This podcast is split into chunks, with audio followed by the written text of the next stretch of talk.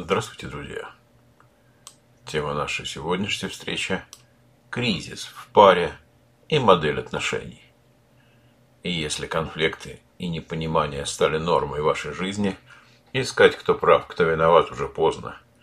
Неправильное поведение одного человека чаще всего приводит к неправильному ответу со стороны другого.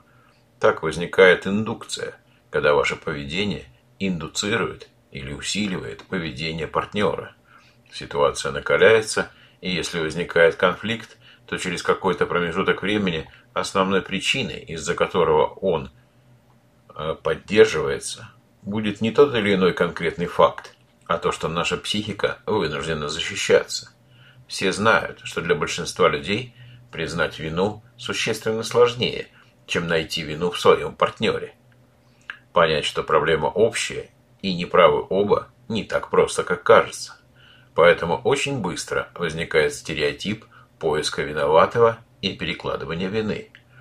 Такое симметричное перекладывание может длиться годами, невротизируя и выматывая обоих. Обиды растут, надежды тают, и наступает кризис. Давайте рассмотрим основные признаки кризиса в отношениях. Прежде всего, это усталость от отношений, ощущение опустошенности, безнадежности и тоски, предчувствие расставания, тяжесть на душе, периодическое сожаление, горечь, ощущение потери чего-то очень важного и незаменимого. Тоска и печаль – периодически возникающие эмоции, иногда без формального повода, иногда кратковременные, иногда длительные затяжные состояния. Мы с вами должны предполагать, возможно, начинается депрессия. Чувство вины. Чувство вины перед собой, перед партнером, возможно, перед своими родителями или детьми. Длительная, непроходящая обида. На мужа или на жену, за события разной давности, возможно, уже давно не актуальные игнорирование просьб о помощи или призыва к диалогу, измены и обманы, ссоры и скандалы, особенно регулярно повторяющиеся и долго не затихающие, нарастание непонимания друг друга, отчужденность и увеличение дистанции, появление ревности в отношениях, как обоснованной, так и необоснованной, Обманы.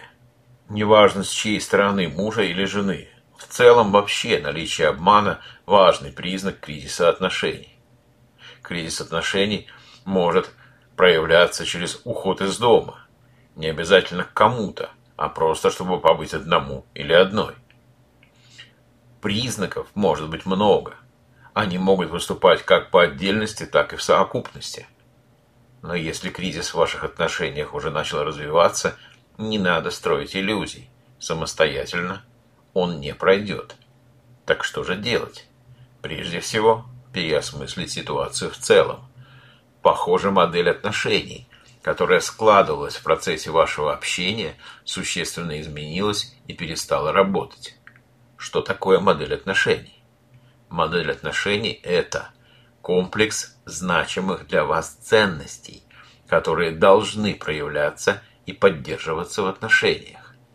Это ваши ожидания и надежды, которые присутствуют у любого человека, вступающего или находящегося в отношениях. Это цели, которые вы ставите перед собой в рамках данных отношений. Кроме того, модель отношений включает в себя формат этих отношений, а также опыт или отсутствие опыта предыдущих отношений. А теперь давайте попытаемся проанализировать модель отношений подробнее. В качестве примера ценностей привожу часть размышлений одной моей клиентки.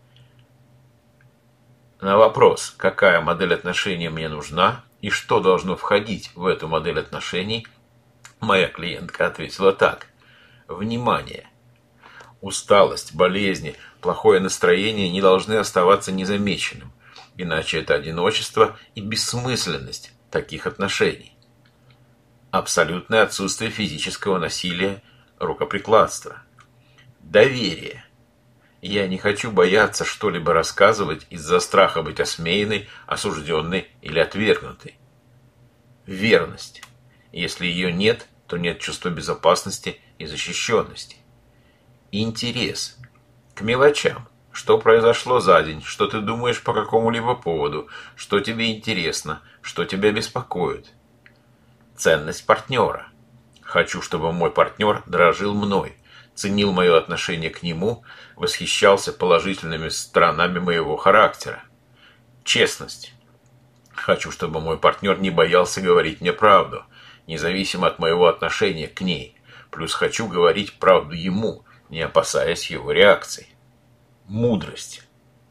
То есть понимание того, что люди несовершенны, ошибки возможны, и над ними можно и нужно работать.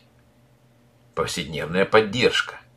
Реальная поддержка. Встретить, помочь донести, отвести куда-то. Или моральная поддержка. Поддержать, утешить, обнять и так далее.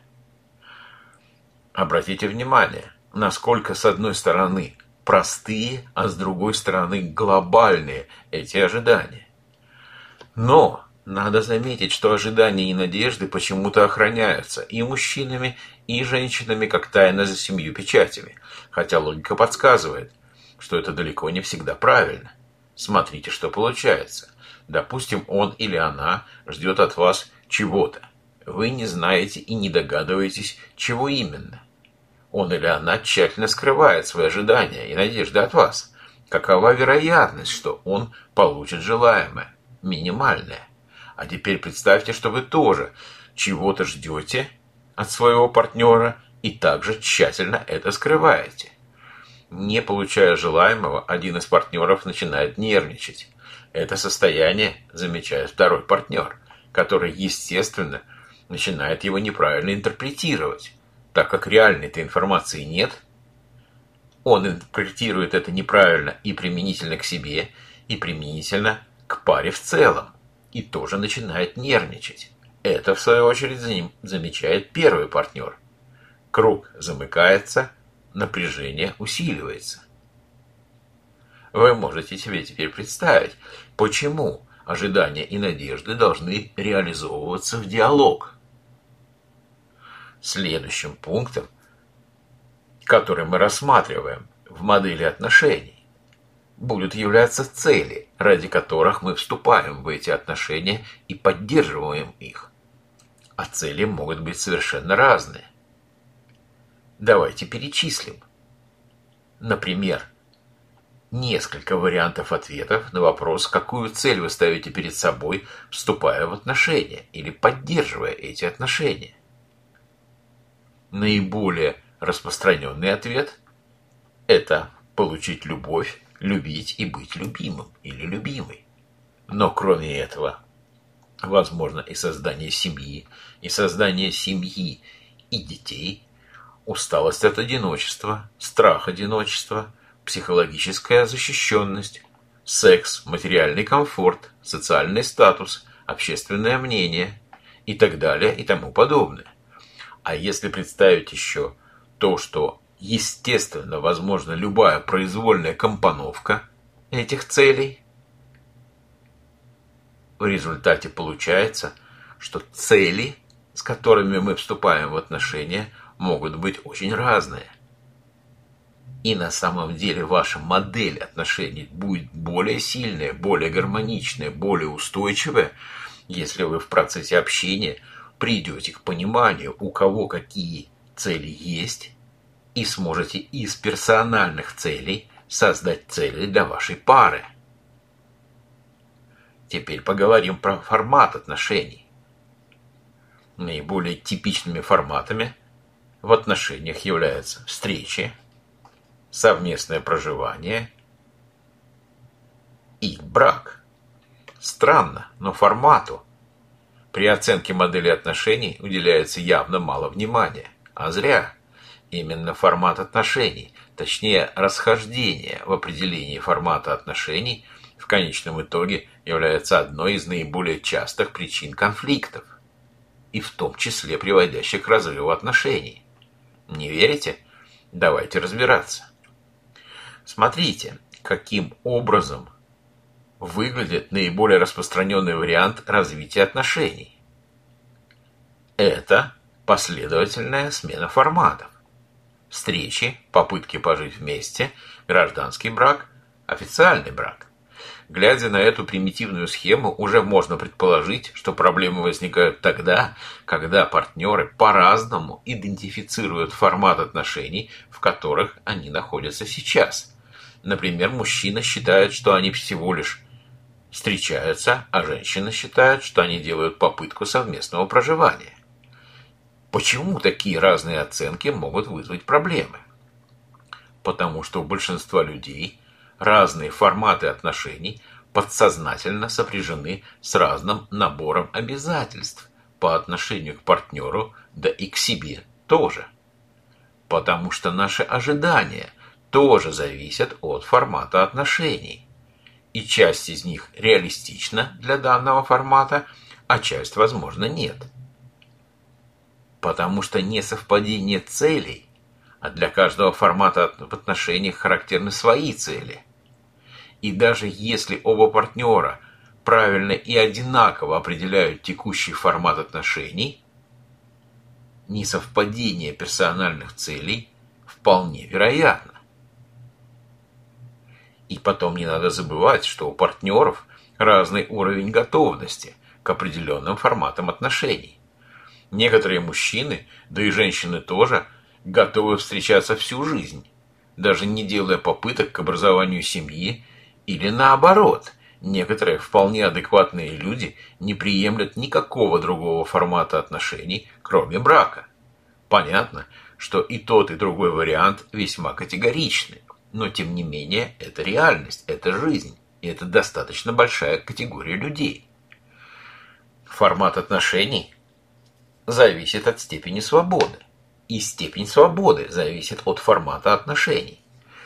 Интересно, что для многих людей переход от формата встреч к попытке совместного проживания ассоциирован не столько с прогрессом в отношениях, сколько с уменьшением своей личной свободы. Подробнее о проблемах свободы мы с вами будем говорить в отдельном подкасте. А пока давайте сделаем необходимые выводы и посмотрим, что же мы в конечном итоге имеем. Наша модель отношений состоит из шести базовых конструкций. Это ожидания. Ваши ожидания и надежды, которые вы связываете с данными отношениями, должны быть реалистичны. Это цели – Цели, ради которых вы вступаете или поддерживаете отношения, должны быть конкретными. Это ценности. Ваша система ценностей должна проявляться в отношениях и приниматься вашим партнером. Это готовность. Уровень готовности к отношениям у обоих партнеров должен быть приблизительно одинаковый. Это свобода. Ваша свобода не должна ограничивать свободу вашего партнера. И это опыт.